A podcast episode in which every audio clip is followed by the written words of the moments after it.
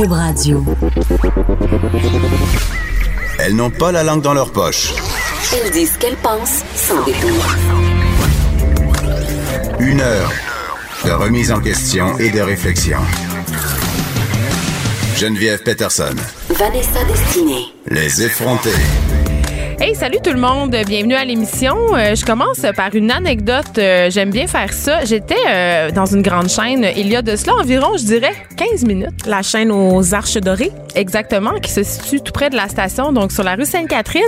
Et euh, bon, j'allais me chercher un café parce que bon, Mercure rétrogradant encore, pénurie de café à la maison. Et il y avait euh, dans l'entrée euh, du restaurant euh, une agglomération de sans-abri assez impressionnante, évidemment, parce qu'il fait genre moins 53 000 degrés. Euh, Puis j'avoue que du haut de mon privilège, ça m'a un peu gossé parce que ça me forçait comme à dire, ben excusez, excusez-moi, je voudrais rentrer. J'ai pas de change, j'ai pas d'argent. Non, ils m'ont rien demandé. Ils t'ont rien demandé? Non, ils étaient juste là en train de, de se réchauffer. Oh. Mais euh, quand même, euh, il y avait, ça créait quand même, c'était compliqué de rentrer dans, dans, dans le restaurant. Puis je, je me suis dit, hey, je suis vraiment poche d'être en train de me dire, euh, ben coudon, euh, ça m'empêche de rentrer comme je voudrais. Faut que je les tasse, faut que je les regarde, faut que je les vois. Faut tu sais. croiser leur regard. Je me sens, hein. ouais, je me, Faut je le me soutenir, c'est ça. Ouais, ben en tout cas, ils m'ont vraiment dérangé. Fait que là, j'ai commencé parce que je suis pas humaine. On parlait hier d'intelligence artificielle. Je, suis allée- je me suis dirigée au euh, au truc de libre service pour pas parler à personne. Le Comme- contact humain avec les sans-abri était à ce point à- too much à assez, gérer. ouais. Donc, je me suis rendue au guichet pour commander mon, mon latte. Puis, euh, ben, le gérant euh, du, euh, de la grande chaîne en question, il les a mis dehors. Ah. Les amis dehors, il a dit allez-vous-en, euh, arrêtez de déranger les clients, euh, laissez faire. Il faut rappeler quand même que le, le McDonald's, le, le, Oh, non, le McDonald's. dit, mon Dieu. On l'a dit. On l'a dit, le. McDonald's, oui. Ben, même les grandes chaînes de restauration rapide, on est dans le centre-ville de Montréal, il y en a énormément. Donc, Ouais. il y a des AEW, il y a des Subway, il y a des McDonald's. C'est des multinationales. Elles ont pignon sur rue ici et malheureusement, c'est souvent le seul abri pour ces personnes-là parce que le métro ferme, évidemment, on le La sait à. Montréal pendant la nuit. Les églises, euh, il y en a qui sont ouvertes, il y en a d'autres qui sont fermées. Et les refuges débordent déjà. Il y a beaucoup de sans-abri qui ont des animaux, par exemple des chiens, qui ont pas d'espace pour aller se réfugier. On a vu il y a quelques mois à Montréal un chien, euh, le chien d'un sans-abri qui est mort pendant la nuit, qui est mort de froid en fait. Donc Oui. euh, les gens sont sans ressources, il manque de ressources pour Ben, les femmes, de les lits, femmes là. autochtones, il manque de lits. Donc souvent les, les commerces de restauration rapide, ça devient le seul le seul espace. Et on les tolère généralement pendant la nuit, hein, j'ai envie Ben, de dire. oui, mais c'est-à-dire que quand il- les clients arrivent Oui, c'est ça. Ils boivent, euh, ils boivent du café là toute la nuit, la plupart du temps, pour se réchauffer.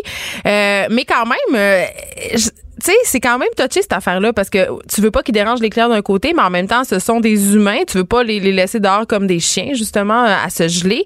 Euh, donc, euh, ils les ont mis dehors sans ménagement quand même. Euh, c'était pas très, euh, c'était pas très gentil. Donc, c'est- je me sens c'est là très, que je débarque, c'est ça. Quand tu traites Ouais. pas les gens avec la dignité, tu sais après les avoir laissés passer la nuit euh, dans- entre les murs parce qu'il y a des clients qui arrivent d'un autre milieu, on décide que eux sont pas sont pas dignes de traitement. Mais c'est un peu caché ce sans-abri que je ne saurais voir. Ah. Tu sais, C'est un peu ça. Puis en même temps, ben il faut dire que ces gens-là, ils étaient intoxiqués, visiblement intoxiqués. Et ça, c'est une autre affaire. Tu peux pas aller euh, dans les missions euh, puis dans les ressources offertes par la ville de Montréal quand tu es intoxiqué. Puis on comprend pourquoi, tu sais. Mais encore là, tu sais, ces gens-là, ce sont des humains puis ils méritent pas de mourir de froid euh, dehors, tu Est-ce que tu savais que dans le quadrilatère où on se situe, qui est celui du village euh, gay de Montréal, il y a environ 82 organismes Oui, c'est là où il y en a le plus en à fait Montréal, dans la c'est ville. incroyable d'intervention donc pour justement des problèmes de toxicomanie, de santé mentale et il y a pas assez de ressources même encore là. J'aimerais ça qu'à un moment donné le- la ville se dote d'un vrai plan pour aider Mm. les personnes sans abri parce que ça devient un fléau. C'est Ouais. qu'on on le constate puis on le dit depuis des années que le visage des sans-abri à Montréal a changé. Donc il y a plus juste des hommes, des hommes d'un certain âge, il y a des femmes aussi, il y a des très jeunes personnes, des femmes autochtones, on manque de ressources. Donc s'il vous plaît, Ben, intervenez. Même l'été par grande canicule aussi. Oui, exactement. C'est d'autres problèmes, mais mais c'est pas euh, c'est pas c'est toujours des situations qui sont très très très euh, euh, tendues. Euh, parlant de manque de ressources, Vanessa, euh, j'ai envie de j'ai envie qu'on se demande qu'est-ce qui s'est passé aux résidences Oh, luxe euh, hier, que parce qu'on évidemment euh, la mère de Gilles Duceppe, on le sait, est- a été retrouvée Mm. euh, morte dehors. On dit qu'elle elle serait morte d'hypothermie. Le- Ça n'a pas été encore confirmé par le coroner. Évidemment, il y a des caméras de sécurité qui l'auraient vu s'évanouir. Et là, moi, je me demande, tu sais. Mais que- ça sert à quoi d'avoir des caméras de sécurité s'il y a personne pour les regarder? Tu sais, encore là, on sait pas s'il y avait quelqu'un pour les regarder, mais Mais tu sais, ces personnes-là, tu sais, elle avait 93 ans, euh, elle avait des problèmes d'audition. Donc, on rappelle qu'il y a eu un message, une alerte de feu, puis qu'après ça, on a dit aux résidents de pas sortir, mais elle, elle est sortie quand même. Euh, elle avait ses vêtements d'hiver quand même au moment où elle est sortie, mais tu Elle a dis- 93 ans dans une température de moins 50 000, comme tu disais. Oui, mais- On peut pas faire de miracle non plus. hein. Non, mais puis en même temps, tu dis quand il y a des résidents, parce que les résidences luxe, c'est une, une résidence en fait pour les personnes qui sont autonomes. C'est-à-dire qu'on offre des services, mais pas, tu sais, c'est pour les gens qui sont capables de, de vivre leur vie par eux-mêmes, de tenir maison comme on dit. Donc il y a, il y a un, un service de vigile, mais c'est pas une, une, une- une résidence pour les personnes qui sont en manque ou en perte d'autonomie. Mais quand même, tu as sous ta garde entre guillemets des personnes âgées. Tu dois avoir je ne sais pas, un dossier sur chacune des personnes qui occupent les appartements. Tu sais que cette dame-là a un problème d'audition. Je sais pas, euh, c'est quoi les normes dans ce temps-là, mais je veux dire, s'il y a une alerte d'incendie, évidemment, ça peut créer de la panique euh, chez n'importe qui. Oui, c'est de la T'sais, détresse, absolument. c'est peurant. Tu, tu dors la nuit, là, ça sonne, tu te lèves, t'es mêlé un peu. euh, tu sais, même nous, là, euh, qui sommes des personnes dans la trentaine, en tout cas moi. mais je veux dire, après, c'est la moindre des choses de vérifier. Donc, je me demande vraiment qu'est-ce qui s'est Ben, passé. qu'il devrait y avoir normalement plusieurs systèmes, notamment pour les personnes qui ont des problèmes d'audition. C'est qu'il devrait avoir des signaux lumineux en plus des, Des signaux? messages. Des signaux, oui, des signaux lumineux. Merci de me reprendre, Geneviève. En plus euh, des messages qu'on entend là à l'intercom. Et tu disais tout à l'heure qu'on traite nos sans-abri comme des chiens. J'ai envie de te dire que parfois on traite aussi nos aînés comme des chiens. Ben Puis oui. on l'a vu là. On en les a cas, par- on les en cas a- de négligence, Oui. de maltraitance explosent au Québec. On le voit à chaque année. Il y a un scandale qui fait en sorte que tous nos politiciens Là, tu fais allusion euh, au, au scandale des résidences l'Éden, puis on a l'impression, euh, comme euh, quand on est les enfants de ces personnes-là, on a l'impression que quand on paie pour une résidence pour personnes âgées euh, privées euh, ou de luxe, parce que les résidences luxe, ça le dit, c'est quand même c'est pas donné aller là, là. mais ça garantit quand même pas euh, euh, qu'il arrivera pas euh, d'accident. Bien sûr, un accident c'est un accident, tu sais, mais quand même on peut mettre en place des, des choses pour les éviter. Puis je souligne au passage que demain ça va être le premier anniversaire. C'est un triste anniversaire. euh, euh, en fait, c'est pas le premier, mais ça va faire plus tard. Ça va faire. euh, c'est en 2014. Tu sais, mais ça, évidemment, à l'île verte, il y a eu des personnes âgées qui sont mortes dans une résidence pendant la nuit.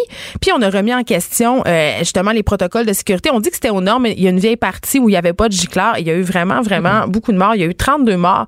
Encore là, ça visait des personnes âgées. Puis je me posais la question, je me disais, on dirait qu'on s'occupe moins des personnes âgées puis des enfants parce que ce ne sont pas des contribuables.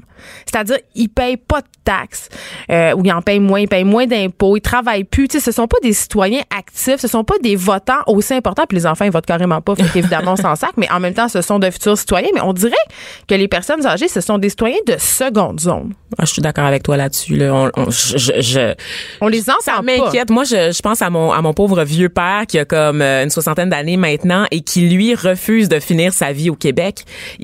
Dans ses plans à lui, c'est d'aller en Haïti pour finir ses vieux jours parce que le système le fait peur. Tu sais, il veut pas, il veut pas se retrouver à la merci euh, d'aide soignant du système de santé québécois parce qu'il considère qu'il y a des failles assez importantes. Hey, les gens ont peur d'aller là. Même Oui. moi, je me dis, hey, ça me tente pas de vieillir, ça me tente pas de me ramasser dans il veut pas être un fardeau. Il veut pas être un fardeau pour moi ni pour mes demi-frères évidemment. Donc il choisit d'aller d'aller passer ses vieux jours ailleurs, tu sais, au chaud, entouré des gens qui l'aiment, puis dans une maison aussi, donc jusqu'à jusqu'à sa fin de vie. Puis on sait que la population est vieillissante, donc c'est un problème qu'il va falloir, dont il va falloir s'occuper euh, assez bientôt. Vanessa, on a appris un petit truc pendant qu'on discutait euh, à propos de Chris Brown, Oui, ben en fait, euh, au sujet, on a notre Chris Brown, euh, le qui rappeur, de Rihanna. le, le rappeur américain, effectivement, qui est euh, malheureusement connu pour euh, la fois où il a tabassé Rihanna quelque part euh, entre 2008 et 2010. Mais assez Euh, problématique cette relation parce qu'elle lui pardonnait, Elle lui revenait. pardonnait, elle est revenue en couple avec lui, même si la relation était abusive. Et quand je dis tabasser Rihanna, il y avait des photos qui, sur- qui circulaient Ouais, sur le des web. au noir, C'était là. le visage tuméfié, Ouais. je pense qu'on peut le dire. Euh, lui a cette réputation-là de bad boy, il a pris des cours aussi pour gérer sa colère. Euh, a essayé de faire des retours également euh, sur la grande scène, de dire qu'il était un homme changé. Et là, on apprend ce matin qu'il a été arrêté lundi à Paris à la suite d'une plainte déposée par une femme qui l'accuse de l'avoir violé avec un ami et son garde du corps. Donc, euh, il est placé en garde à vue euh, en ce moment. Les faits présumés se seraient passés là, dans un hôtel euh, au cœur de Paris entre le 15 et le 16 janvier. Et la victime, qui est âgée de 25 ans, bon, on l'avait rencontrée là, dans une boîte de nuit. Elle avait décidé de le suivre, euh, évidemment, dans la chambre d'hôtel sans se douter de de ce qui aurait pu se passer par la suite, évidemment. Je rappelle que ce sont des allégations. Il n'y a pas encore de preuves qui ont été accumulées. Par contre, l'accusation est là, donc il faudra surveiller cette histoire au cours des prochains jours. On est encore dans un beau code, il n'y a pas de fumée sans feu? Parce que ça fait longtemps qu'on le regarde aller, euh, le beau Chris, tu sais, ça fait longtemps qu'il justifie puis qu'il dit que, justement, là, il fait des thérapies puis que c'est un homme nouveau. Donc, euh, puis je pense pas que personne est surpris ce matin de voir ces accusations-là tomber. Pas vraiment. On se rappelle qu'il avait aussi agressé un admirateur à Washington en 2014. Il a été accusé en 2016 de violence envers une femme à Las Vegas et contre une autre femme à Los Angeles aussi, en plus d'avoir tabassé Rihanna en 2009. Hmm. Donc, euh, ouais, il y, a juste 29 ans, mais il y a une feuille de, route, feuille de route bien garnie jusqu'à présent. OK, tu nous parles euh, maintenant d'un sujet qui, qui, nous réjouit quand même. Oui, euh, mais à culpa parce que hier, euh, on s'est concentré, Geneviève et moi, sur la journée des cotons wattés, hein, parce qu'on est des, des Les vrais enjeux. Oui, oui, c'est ça. Donc, on est deux filles très, très superficielles et on s'assume. Donc, des histoires de sacoche et de rouge à lèvres, chez, nous que ça se passe. mais sachez que hier, aux États-Unis, on célébrait le MLK Day, donc la journée Martin Luther King. Évidemment, c'était pas l'anniversaire de son décès, c'est juste une journée à son nom pour, commémorer son apport à l'histoire américaine, n'est-ce pas? Et euh, on apprenait cette journée-là que la sénatrice Kamala Harris, qui est afro-américaine, en fait, dont le père est jamaïcain et dont la mère est indienne, se présente à l'investiture démocrate. Donc, elle compte briguer euh, l'investiture démocrate. Et moi, ça me fait énormément sourire parce qu'elle représente bien les enjeux. On la décrit comme la Barack Obama féminine. Oh. Donc, je me dis qu'elle pourrait réussir là où Hillary Clinton a échoué. Et ça serait un double coup. Donc, une femme noire candidate vers la présidence des États-Unis, évidemment, si elle remporte l'investiture démocrate. Ça pourrait vraiment être intéressant. Elle est âgée de 54 ans. Elle a, elle, une feuille de route bien garnie dont on peut se réjouir. Elle est dans un état euh, très, très progressiste. Donc, elle a... Euh, elle a brisé le plafond de verre à de multiples reprises en devenant notamment euh, la première euh, afro-américaine à accéder à un poste de procureur en Californie, en devenant aussi la première femme d'origine américaine asiatique, parce que bon, elle est jamaïcaine et indienne, à être élue procureur générale de l'État. Donc, elle a annoncé sa candidature le jour du 90e anniversaire de naissance de Martin Luther King, évidemment. Puis elle est aimée euh, de l'électorat, cette femme-là? Elle est très appréciée de l'électorat. Évidemment, on le sait, aux États-Unis, l'immigration risque d'être un enjeu très très très important. On le voit, hein, c'est euh, on est encore dans la fracture sociale aux États-Unis. Du côté évidemment de Trump, on a la, la vieille garde républicaine traditionnellement blanche. Oui, puis Hillary a fait mal aussi au mouvement démocrate de par son image. Oui. Donc elle, elle va peut-être venir redorer leur blason et on s'en réjouit. absolument, absolument. Peut-être rallier les troupes sous un objectif commun. Donc les, les gens beaucoup plus progressistes qui étaient du côté de Bernie Sanders et aussi l'establishment démocrate un peu plus classique traditionnel pour pas trop effrayer euh, ceux qui ont soutenu euh, Madame Clinton. Donc euh, tout ça, ça s'en vient. On va suivre ça, la campagne. On se rappelle aussi que c'est une campagne qui fait beaucoup place aux femmes. Donc les investitures démocrates, évidemment, toutes les femmes sont du côté démocrate. Écoute, c'est une Sommes-nous surprise Oui, mais c'est une effrontée. Moi, je suis contente d'entendre ça. Euh, restez là parce qu'après la pause, on parle avec Marc-Claude Barrette de sa nouvelle série qu'on a adorée qui s'appelle Où es-tu et qui est sur moi et compagnie. Mais David, il a toujours été victime de rejet. C'était l'enfer. C'est comme si je l'envoyais à l'abattoir. Au lac Saint-Jean, une disparition inquiétante à Allemagne. C'est tellement un bon gars que aucune idée pourquoi on l'écœure. Mais qu'est-ce qu'ils ont de si particulier, ces enfants-là, pour qu'on les rejette, qu'on les intimide? On peut croire que ce jeune-là a survécu à sa fugue. Fort possible. J'ai dit que peu importe ce où je, j'allais le trouver. Et à partir du moment que tu décides de disparaître, c'est que tu effaces tout ce qui s'est passé avant. Qu'on vient d'entendre, c'est un extrait de la nouvelle émission Où es-tu qu'anime Marc-Claude Barrette. Marc-Claude, elle est avec nous. Bonjour Marc-Claude. Bonjour les filles. Écoute, je dois dire que j'attendais avec impatience cette émission qui est diffusée sur Moi et compagnie. Je pense qu'on va pouvoir d'ailleurs voir l'émission qu'on vient d'entendre ce soir à 22 h ouais. Parce que les cas de disparition, il y a quelque chose de fascinant là-dedans, de, de, triste aussi. De, moi, j'ai des enfants, toi aussi. Euh, le premier épisode, c'était l'histoire de Marilyn Bergeron, qui est cette jeune fille disparue dans la région de Québec.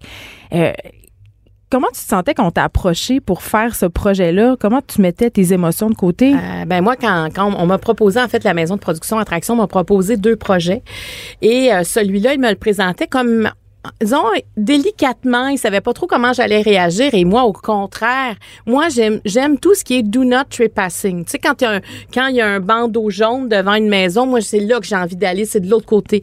Et j'avais l'impression que, euh, où es-tu, c'était ça. C'est qu'on dépassait une ligne, euh, surtout dans l'entrevue, où on allait dans l'intimité de la des personnes et je voulais savoir comment, comment on peut vivre comment on peut continuer à respirer en ayant quelqu'un autour de nous qui ne répond pas à l'appel? Et je vous dis, quand on m'a approché, quand on m'a offert ça, je- moi, ils m'ont dit, mais prends 24 heures. Je dis, non, non. Je- là, je me suis rendue chez moi, je les ai rappelés. Je dis, non, non, c'est oui, je veux faire ça. Je, je sentais qu'il fallait que j'aille là et je, je voyais le privilège de donner la parole à des gens qui, av- qui veulent de la lumière parce qu'ils veulent qu'on parle de la personne disparue. Alors, c'était un, un grand privilège. Tu as dit le mot sensibilité. Puis c'est vraiment ça qui ressort. Ce sont des heures. Puis d'ailleurs, on peut les réécouter euh, sur vidéo sur demande, euh, ceux qui sont abonnés à Belle euh, et Vidéotron. Et c'est aussi en rediffusion là en semaine, le jeudi, le vendredi, le dimanche et le lundi. Vous pouvez pas passer à côté Non, mais là, pour, des émissions. non, mais on a l'air d'appuyer sur le clou, mais pour vrai, c'est parce que c'est vraiment très bien fait. Tu sais, ces émissions-là, parfois, c'est un peu sensationnaliste. Tu sais, le côté human est poussé à c'est l'extrême. très voyeur. Oui, Alors que ici, c'est captivant. Ici, qu'on passe par une gamme d'émotions, même si on ne connaît pas ces familles. Je connaissais pas toutes les histoires, mais on est rivé à notre écran. Puis tu vois, la, la réalisatrice Patricia Beaulieu, que moi, moi j'avais jamais travaillé, elle fait entre autres Seconde Chance avec Marina et Patrick Lagacé. Puis on était pareil là-dessus. Puis même à deux filles le matin, je suis comme ça. Moi, j'aime pas quand on a l'impression qu'on sauve les veines. tu veux là, pas être dans Shot. là. Ah, j'ai ça parce que faut dire aux auditeurs que ça, là, pour un animateur, c'est facile à faire. Pour interviewer quelqu'un puis savoir, imaginez là, on, j'avais, j'avais posé des questions, des questions, c'est facile. Mais qu'est-ce que ça donne de démolir la personne devant toi, de la ramasser en larmes pour pour un moment de télé? C'est pas. Puis en plus, interviewer quelqu'un qui pleure, c'est très difficile. Tu, tu te sens mal de le faire. Alors pour moi, ça, c'était pas possible et ni pour la réalisatrice. Et en plus, il y a eu des moments où vraiment les invités ils ont eu des, des grandes, grandes émotions et ça, on ne le voit pas. On l'a- on n'a pas, on n'a pas senti que c'était nécessaire. On comprend la peine des gens. Euh, puis que c'est pas besoin d'en rajouter une couche parce que le but, c'est pas de voir quelqu'un s'écrouler, c'est de trouver la personne ou avoir des indices sur la personne disparue. Et ça, d'avoir trouvé une réalisatrice qui, qui était sur la même longueur d'onde que moi, ça, ça, ça m'a, ça m'a, c'était ce qui était le plus important. Puis la première rencontre qu'on a eue, c'était ça. Jusqu'à où on se rend, qu'est-ce que tu veux mettre en onde? Puis on était pareil parce qu'écoutez, là, c'est, ça aurait été terrible, justement, de traverser cette ligne-là. On aurait perdu l'essence. On aurait perdu l'essence qu'il faut faut être encore aux alertes, aux aguets. On a quelqu'un à trouver en bout de ligne. Oui, parce que l'idée, oui, c'était de faire découvrir ces histoires-là et bien sûr de garder en vie ces personnes-là ces histoires-là. Oui. Et un truc qui me frappait, qui revenait souvent, c'était un peu le le désarroi des familles face au travail des policiers, face à ce qui est fait après de nombreuses années. Et là, j'ai envie qu'on se parle. Puis même moi, j'étais dans ce mythe-là, là, dans cette idée-là, qu'il fallait attendre 24 heures avant de signaler une disparition. Écoute, je, moi, tous les policiers à qui je l'ai demandé pour différents corps policiers, on m'a dit que ça n'a jamais existé. Puis suite à la diffusion du premier épisode, il y a plein de gens qui m'ont écrit sur mon, mon Facebook fan pour me dire, ben, je suis désolée, mais moi, en 1981, ça m'est arrivé, il a fallu attendre 24 heures. Donc, est-ce que certains, certains policiers disaient ça? Je le sais pas, mais ça semble quand même être un mythe. Et 20, tu sais, tout peut se passer en 20 en 24 heures. Puis le message qu'on essayait de faire quand on s'est rendu compte de ça en, en, en travaillant sur la série, c'est qu'il fallait démystifier tout ça et surtout que les gens retiennent, qu'on perde, qu'on qu'on cherche un adulte, un enfant, dès que la personne sort de ses habitudes, qu'on est inquiet, qu'elle ne répond pas, à- il faut faire le 911. Tu sais, les policiers vont dire, pour nous, là, de le trouver chez le voisin, on l'a trouvé. C'est, correct. Tu n'auras pas l'air fou d'appeler la police, là. non, parce que si si t'appelles 12 heures plus tard, moi, j'osais pas, mais la police, là, c'est pas mal plus dur de faire son travail où il peut être rendu loin 12 heures plus tard. Et on apprend malheureusement euh, dans les épisodes que les enfants, en particulier qui sont enlevés par des personnes inconnues, sont assassinés ou pendant les, trois premières heures. Donc, les, les secondes sont cruciales. C'est plus que 50 dans la première heure qui vont Ouais. décéder. Puis de ce qui, de ce qui reste, là, du, de l'autre 50 c'est 72 qui vont décéder dans les trois heures qui suivent. Donc, quand on entend ça, ça donne des frissons. Parce qu'en même temps, ça démontre l'efficacité de la police quand on leur dit rapidement. Fait qu'il faut leur laisser, faut, faut, dès qu'on, dès qu'on le parce qu'on a peur d'avoir de l'air fou.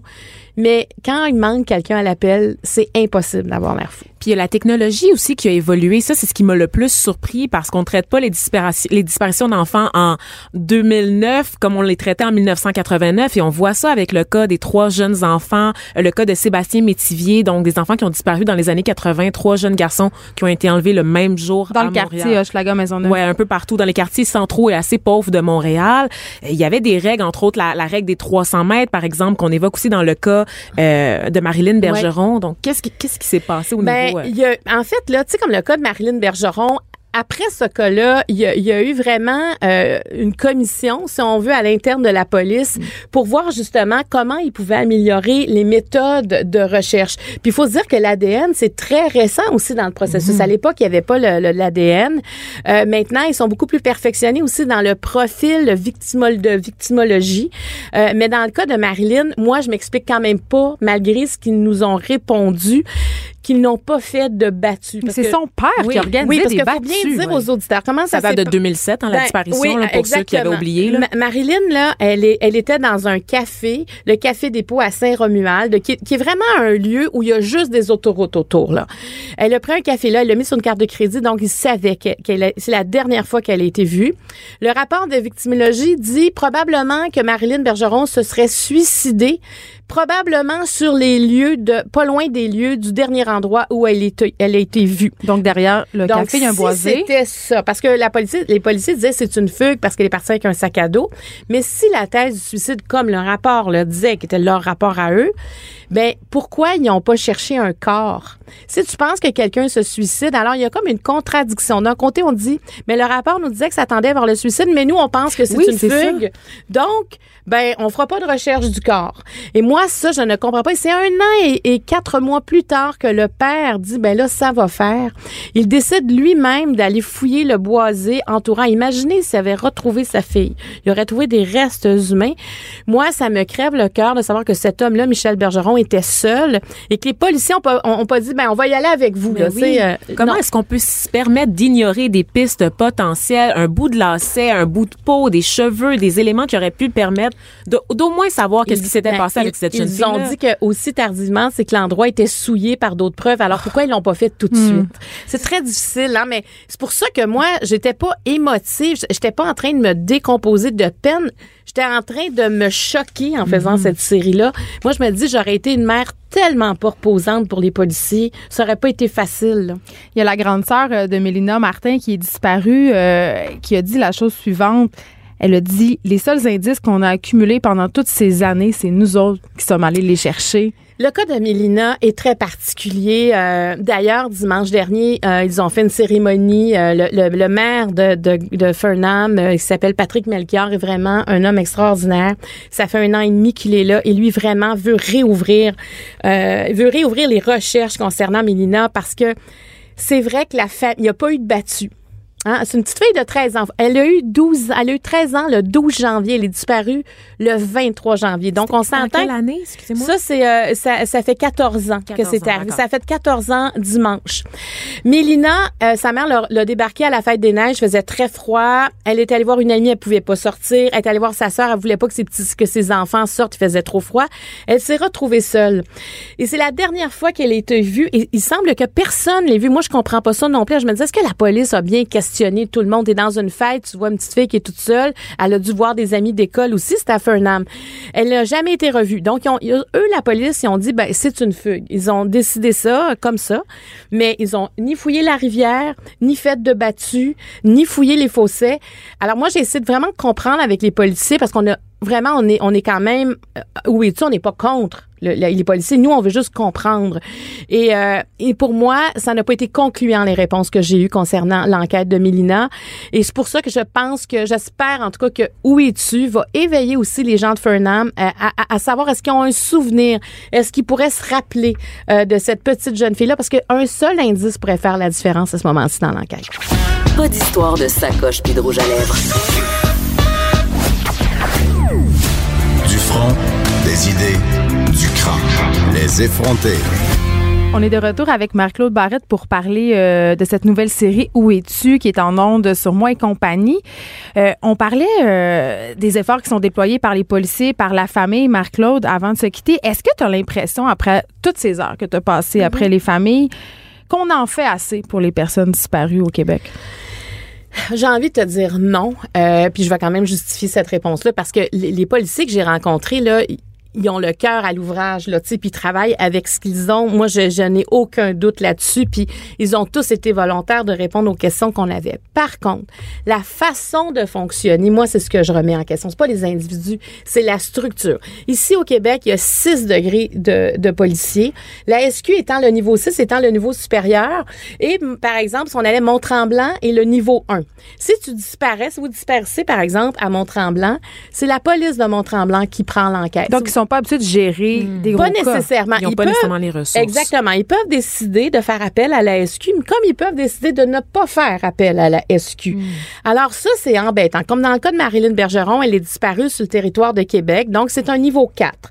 Donc c'est un c'est un niveau qui est important, mais c'est c'est pas la sûreté du Québec. Mais même. Marilyn habitait à Montréal. Elle habitait à Montréal, elle travaillait à Montréal. Mais la police de Québec n'a jamais voulu transférer le dossier à la Sûreté donc. du Québec. La maire a fait un rapport de plusieurs centaines de pages qu'elle a déposé aux instances requises pour dire, écoutez, moi je pense qu'après tant d'années, il faudrait avoir des nou- un nouveau regard porté par la SQ pour ah, peut-être qu'il y aurait des développements. Parce qu'elle avait rien, tu sais, ils sont dans une enquête qui est ouverte où il n'y a pas de résultat.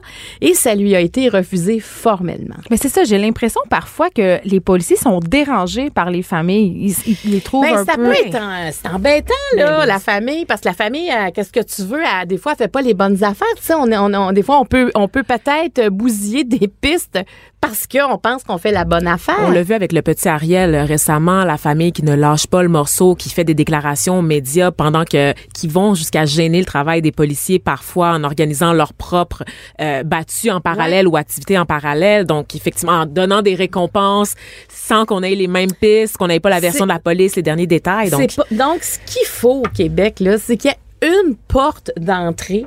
Et quand tu rentres là, c'est que tout le monde est traité de la même manière. C'est-à-dire, tous les services derrière sont là pour toi. Parce que toute cette frustration-là et le temps que ça prend aux familles, c'est, moi, je trouve ça terrible. Sais, la seule famille, là, c'est, on va le voir ce soir, la famille de David Fortin.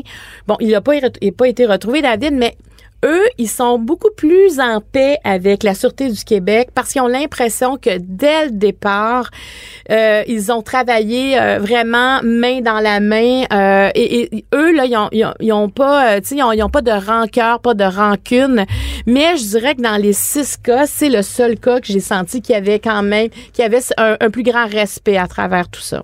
Je fais du pouce, Vanessa, euh, Oui. à, à propos de l'histoire du petit Ariel, Oui. parce que quelque chose qu'on s'est demandé euh, en regardant les émissions, moi puis Vanessa, on se disait, puis là, c'est délicat, OK? On se dit, est-ce qu'on a l'empathie à deux vitesses? Est-ce que les corps policiers déploient des efforts différents quand, notamment, il est question d'un enfant qui vient d'un milieu plus défavorisé? Un enfant qui appartient à une communauté moins privilégiée. Tu sais, on pense, entre autres, à toutes les femmes autochtones qui sont disparues, qu'on n'a pas l'impression qu'on déploie les efforts euh, euh, qui sont mérités pour les retrouver. Euh, Le petit Ariel, c'est une personne racisée. les Euh, filles à Montréal-Nord, dans Oui. Saint-Michel, qui disparaissent continuellement et dont ça. on voit les posters dans le métro sans jamais Ouais. les voir aux nouvelles nationales. tu sais, Jolène Riendo, c'est une autre petite fille disparue. Sa mère était un peu, tu sais, elle s'exprimait d'une façon assez trash, populaire. oui, exactement. Puis on avait l'impression que les gens, à cause de ça, ils étaient moins enclins à avoir pitié d'eux. Il y a deux choses dans, dans ce que vous dites. La première, euh, c'est- pas totalement faux à mon avis parce que quand je, je pense au cas de Mélina Martin, euh, la, je peux en parler parce qu'on en parle aussi dans, dans la série.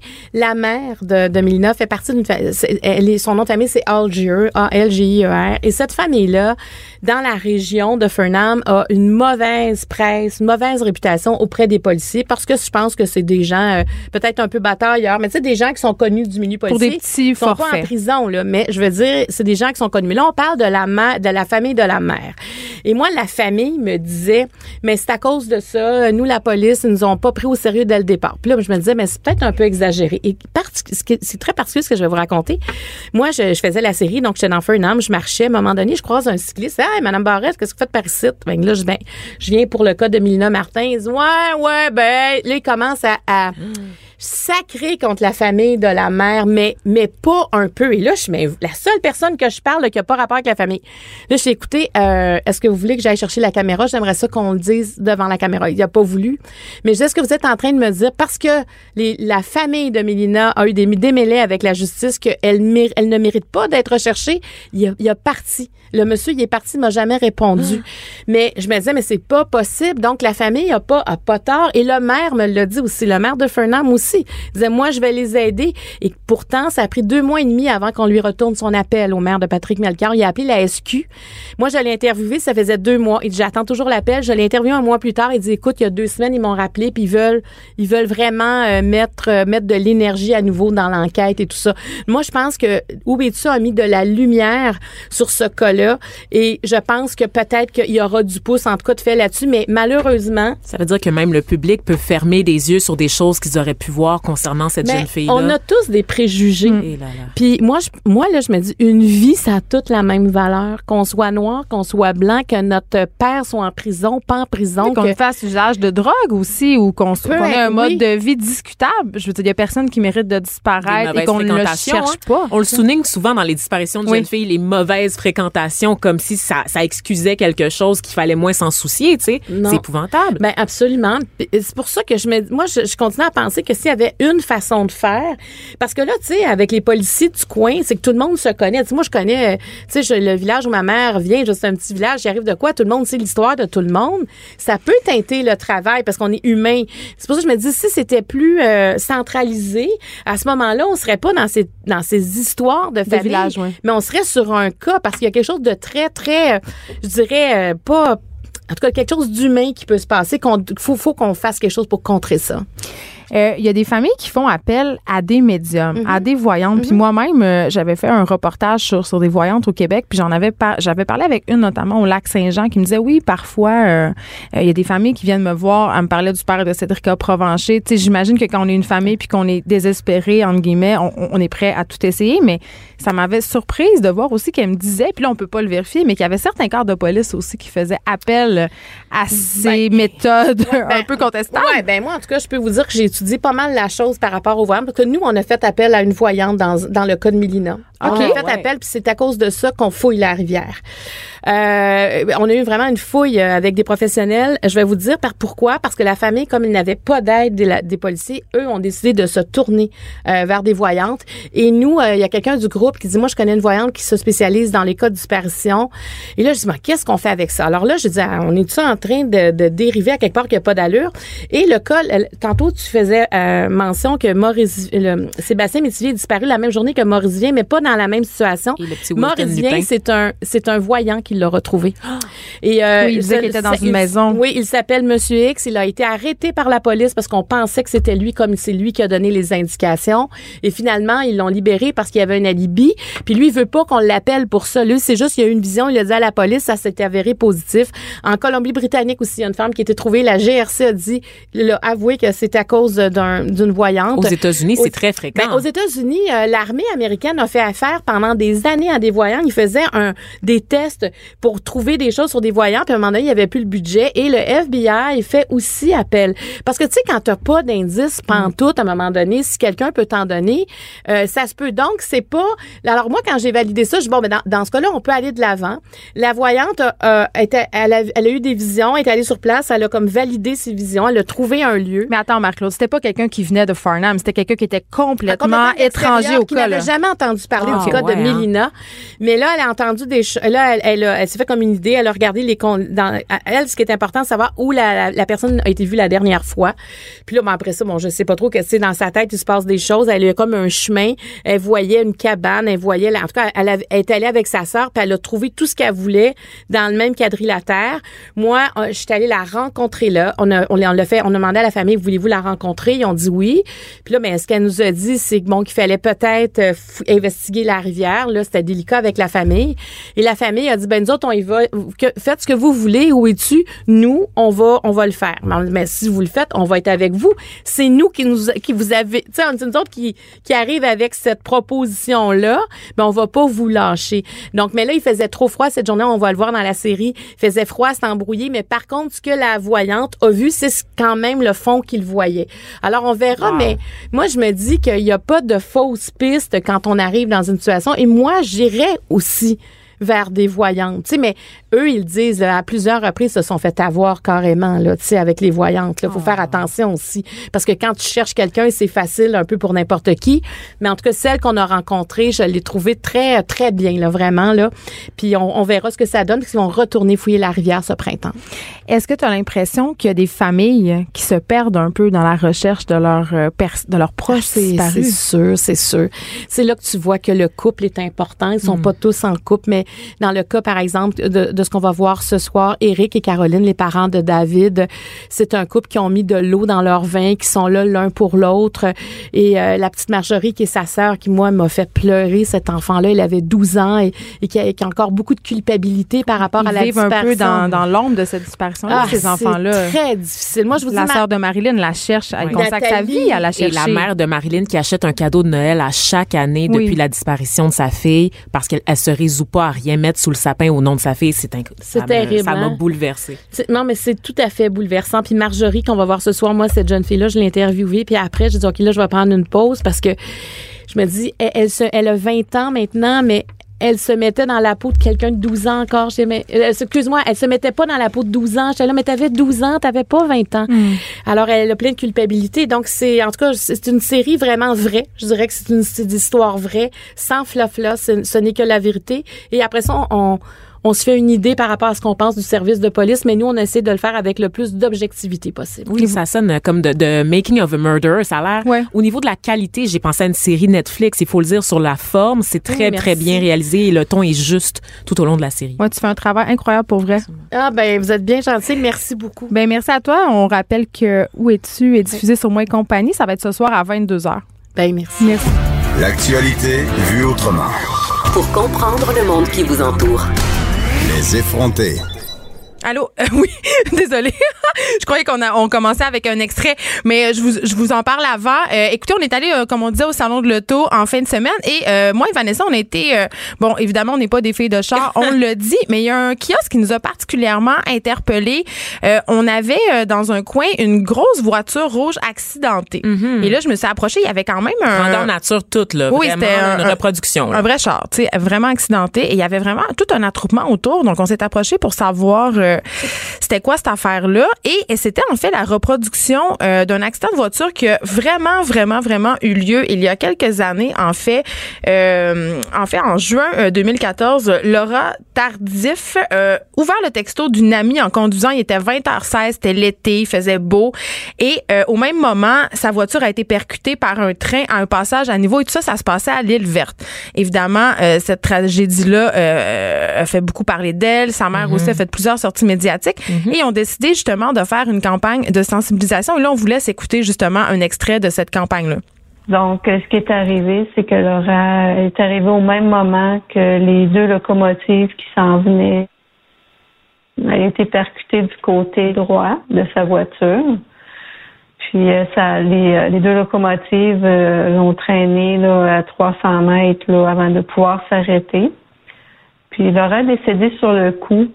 Euh, parce qu'un choc transversal euh, au cou, euh, ça pardonne pas malheureusement. Fait que c'est son cou qui est cassé. Fait qu'il y a eu sûrement plusieurs facteurs de distraction dans l'accident de Laura. Mais malheureusement, le texto étant montré comme le plus gros facteur là, de, dans cet accident-là. Donc, c'est ça. Donc, la voiture qu'on a vue au salon de l'auto, euh, en fait, c'est un truc qui a été développé euh, par la mère de cette petite fille-là. C'est un numéro. On peut appeler, OK? Donc, je vous le donne si vous voulez entendre la suite de l'histoire.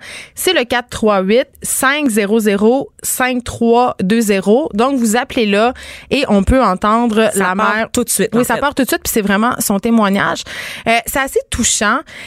et on a prouvé quand même avec les années que les campagnes de sensibilisation qui fonctionnent le mieux, ce sont euh, les trucs qui mettent en scène la vraie vie. Sais, On se rappelle, il y a quelques années, on pouvait voir euh, un extrait d'une vidéo YouTube où il y avait justement euh, des jeunes qui, qui, roulaient vite dans un rang qui s'étaient filmés, puis on voit vraiment l'accident en temps réel. Là, ils prennent le, le champ, comme on dit. Oh, ouais, en ralenti. Puis là, il y a l'accent sur leur visage qui est mis, donc c'est assez, c'est très percutant. Donc, ce sont des vraies images et ça a été prouvé que c'est quand même ces images-là, donc les vraies images, les vrais événements qui ont le plus d'impact, notamment au niveau de la prévention euh, au sein d'une jeune clientèle qui est en train d'apprendre à conduire ou qui conduit. sur le human, effectivement, plutôt que des statistiques, de mettre des visages ou des fausses annonces euh, qui sont stagées ou, qui, sont qui font très. Euh, ben, il y, en avait qui étaient quand même bonnes, mais mais quand même, quand on est jeune, on a l'impression qu'il n'y a rien qui peut nous arriver. C'est-à-dire qu'on est immortel. On est téméraire. oui, on est téméraire, puis on, évidemment aussi, il y, a des, il y a toutes ces études qui démontrent aussi que le lobe frontal est pas rendu assez développé pour prendre des décisions et bien évaluer les risques. Donc, il y a ça aussi qui rentre en ligne de compte euh, quand vient euh, le temps de parler de texto volant, de conduite dangereuse. Euh, donc, les sources de distraction sont de plus en plus nombreuses dans les appareils. C'est la musique, c'est le, casque d'écoute, c'est les textos, oui, mais c'est plein d'autres choses aussi. Puis avec les, les, le cannabis maintenant qui est légal, qu'on peine à mesurer encore, il y a beaucoup de sources de danger. Il y a plusieurs sources de danger justement au volant. Puis le texto, quand même, et cause beaucoup, beaucoup, beaucoup d'accidents. Je veux dire, c'est une des premières causes euh, d'accrochage, d'accidents euh, en Amérique du Nord. Puis, tu sais, pour vrai, c'est excessivement difficile quand on est accro à son téléphone, puis même pas quand on est accro. C'est juste quand on utilise son téléphone. Euh, prenons mon propre exemple ou le tien, Vanessa. On travaille avec notre téléphone intelligent. Mhm. C'est-à-dire que moi, euh, je fais l'émission ici, je reste un peu après, puis après toute la journée, on est en communication avec l'équipe ici, on s'échange des textos avec toi, Vanessa, avec notre recherchiste Marie-Pierre Caillé, avec Luc Fortin, euh, notre directeur, tu sais, pour savoir qu'est-ce qui s'en vient. Donc, on est constamment, constamment branché, sollicité. Ben puis c'est clair que moi, quand je conduis, j'ai un petit euh, j'ai un petit dispositif dans mon auto pour pouvoir accrocher mon téléphone pour la fonction GPS, tu sais. Puis avec l'iPhone, il y a une fonction qui s'appelle ne pas déranger quand on conduit. Donc évidemment, si tu me textes ou si euh, tu vas recevoir une notification pour dire Geneviève est en train de conduire, c'est urgent, texter, blablabla. Bla, bla. Mais euh, tu peux quand même dire je ne suis pas au volant, tu sais, parce que cette fonction-là aussi pour but de bloquer les notifications Facebook. il y a ah beaucoup de gens qui se parlent sur Messenger, sur Instagram. Maintenant, tout, tout nous envoie des notifications. Mais c'est excessivement difficile de ne pas répondre, de ne pas regarder quand on voit la notification. En tout cas, moi, j'ai énormément de difficultés, même si je suis là au courant des dangers euh, du mhm. texto au volant, même si je sais que c'est full dangereux, je dois dire que parfois, je le regarde quand même. C'est sûr que souvent, c'est aux lumières rouges, mais quand même, j'ai pas le droit. j'ai pas le droit de le faire. Et, on le fait. et les, les, sanctions sont particulièrement sévères pour les utilisateurs du cellulaire au volant. Donc, depuis le 30 juin dernier, les amendes sont multipliées par 6. Il y a une suspension immédiate du permis en cas de récidive et une augmentation du nombre de points d'inaptitude qui sont perdus. Donc vraiment, le gouvernement du Québec a pris des grands moyens. Donc soyez et soyez extrêmement prudents. On n'y a plus là, les amendes là, c'est dans une fourchette là, qui va de 300 à 600 dollars, alors qu'avant c'était de 80 à 100 dollars. Mais pourquoi j'ai l'impression, Vanessa, que ça va pas suffire à décourager les gens à texter au volant? J'ai l'impression que, que le problème, de notre main. c'est ça, c'est parce que c'est un problème de dépendance. Mm-hmm. Puis comme toute dépendance, même si tu appliques des sanctions, même si euh, tu fais de la prévention, euh, ça va pas le faire, tu sais, parce qu'on est tout simplement habitué. C'est comme une désintox à chaque fois qu'on prend le volant. Littéralement, c'est vraiment ça. Euh, moi, j'en suis rendue au point que je mets mon cellulaire dans une place inatteignable. Tu sais, je le mets en arrière dans mon sac à main, dans mon coffre, dans mon coffre à gants, parce que surtout quand j'ai les enfants. Mm. Tu sais, euh, évidemment, je t'expose au volant quand j'ai les enfants derrière, mais je veux, je veux pas avoir la tentation. Fait que je le mets plus loin. Mais en même temps, quand tu sers de la fonction GPS, tu sais T'as le bidule entre les mains. Oui, puis même aussi au niveau de la musique, tu sais, des fois j'aime ça. Ben euh, oui. Mettre de la musique, je fais de la route. Moi, je, tu sais, ma famille vient du Saguenay, fait que ça m'arrive souvent de me taper 4-5 heures de route. Puis là, euh, ok, est-ce que tout le monde pense vraiment se faire une playlist avant de partir là? Euh, Non, tu sais, fait que là, tu sais, il y a Penelope McQuaid, elle a fait un accident quand même sur l'autoroute en voulant changer de la musique puis tout ça. Tu sais, je veux dire, et c'est quand même une source de distraction. C'est les téléphones. Tu sais, je veux dire, c'est un fléau au volant. Puis en même temps, c'est un outil formidable parce que moi, personnellement, la fonction GPS qui m'évite le trafic, si ça existait pas, il y a pas beaucoup de matins où j'arriverais à l'heure pour. euh, tu l'as dit, tu sais, c'est, c'est, pour moi, mon téléphone, c'est carrément mon téléphone résidentiel. C'est en plus de mon appareil on intelligent, c'est un ordinateur, c'est mon téléphone résidentiel, c'est mon téléphone pour me rejoindre en tout temps. Même comme piéton, j'ai tendance à trop regarder mon téléphone Oh, quand je marche. Et ça, maintenant, je vous le dis, là, en ville, c'est difficile de circuler. Maintenant, je dois plus seulement faire attention aux automobilistes, je dois faire attention aux cyclistes. Ben là, tu me dis tantôt, puis là, on va le Ah, dire. Tu me dis en peur. petit secret, en cachette. J'ai- En cachette, j'ai dit que les, les, les cyclistes me faisaient plus peur Oui. que les automobilistes en ville et j'ai vraiment peur que genre la mafia La mafia du vélo. la mafia du vélo débarque en studio avec des lasers sur mon front. Mais pour vrai l'hiver c'est absolument épouvantable parce que c'est très facile de déraper. Il y a de la glace il y a des bulles Ouais. de neige il y a des fissures sur l'asphalte. Puis les cyclistes je m'excuse mais c'est pas les, les gens qui adoptent le vélo d'hiver c'est pas tout le monde qui est équipé. C'est pas tout le monde qui est vraiment capable. c'est une grosse mode là en ce moment on va se le dire. Puis c'est pas tout le monde là, qui est vraiment capable de pédaler l'hiver donc euh, je pense que il y a, il pas Mais si pas- on ajoute à ça la source de distraction du téléphone ah au oui, parce qu'il travers. y en a beaucoup qui écoutent de la musique Ouais. aussi en pédalant. Pourquoi pas? Ils ont des écouteurs sur les oreilles, ils regardent pas, ils ont des grosses lunettes pour se protéger du vent, mais est-ce qu'ils voient vraiment ce qui se passe sur la route? Je te dirais que c'est moyen, là. Tu sais, quand je descends maintenant de l'autobus express que je prends Mm. euh, sur le gros boulevard sur Berry, je dois descendre de l'autobus, regarder les chars et tout de suite après, je dois regarder si les cyclistes parce qu'il y a une Mais- piste cyclable qui vient vers moi et c'est comme une pente, donc les cyclistes arrivent très, très vite. Avoue qu'avant, euh, tu sais, à Montréal, on a ses priorités piétons, là, évidemment. Donc, il y a des signaux lumineux qui indiquent aux piétons quand vient le temps de traverser, quand tu peux traverser, là, ce fameux petit bonhomme blanc.